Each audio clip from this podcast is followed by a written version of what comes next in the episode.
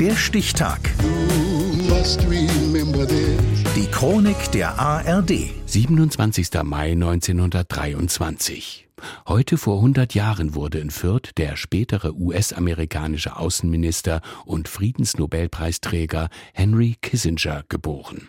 Jens Otto. Der Mann, den wir heute als Henry kennen, kommt als Heinz Alfred Kissinger im fränkischen Fürth zur Welt. Ich bin in Deutschland geboren und fühle mich mit diesem Land verbunden. Sein Vater, ein Lehrer, wird 1934 in den Ruhestand versetzt, weil er Jude ist.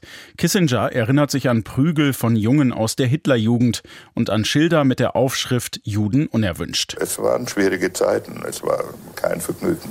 Aber es hat mir auch gezeigt, wie wichtig die Freiheit ist. Diese Freiheit sucht die Familie Kissinger ab 1938 in New York. Aus Heinz wird Henry. Fünf Jahre später erhält er die US-Staatsbürgerschaft. Dann kommt er zurück nach Deutschland als GI.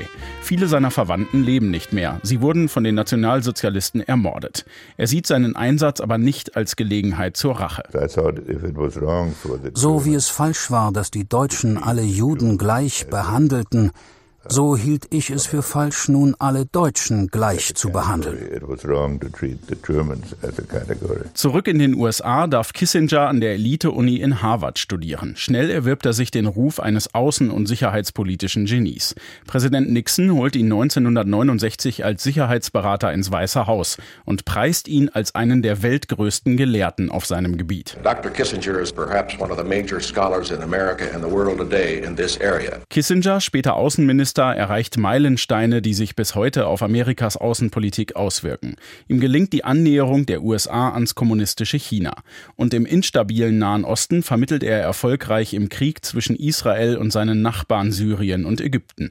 Der Journalist Ted Koppel beschreibt Kissingers Politikstil.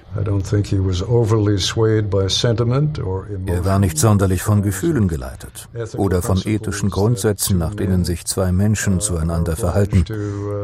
Nationen Nationen verhalten sich anders. Uh, für viele ist Kissinger ein genialer Realpolitiker, für andere ein skrupelloser Kriegstreiber. Das liegt unter anderem an seiner Rolle im Vietnamkrieg. Für seine Bemühungen um ein Ende des Krieges bekommt er zwar den Friedensnobelpreis, Kritiker geben ihm aber stattdessen Mitschuld an dessen Eskalation und an der Bombardierung Kambodschas, die die USA verheimlichen, um massive Proteste im eigenen Land zu vermeiden.